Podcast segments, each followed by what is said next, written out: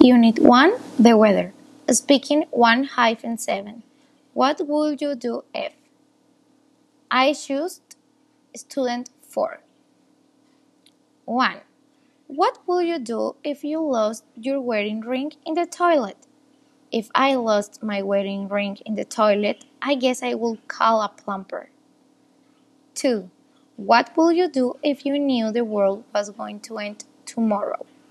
If I knew the world was going to end tomorrow, I will reunite my family. 3. Where would you live if you could live anywhere in the world? If I could live anywhere in the world, I would live in Italy. 4. What will you do if you worked in a bank and somebody came in with a gun?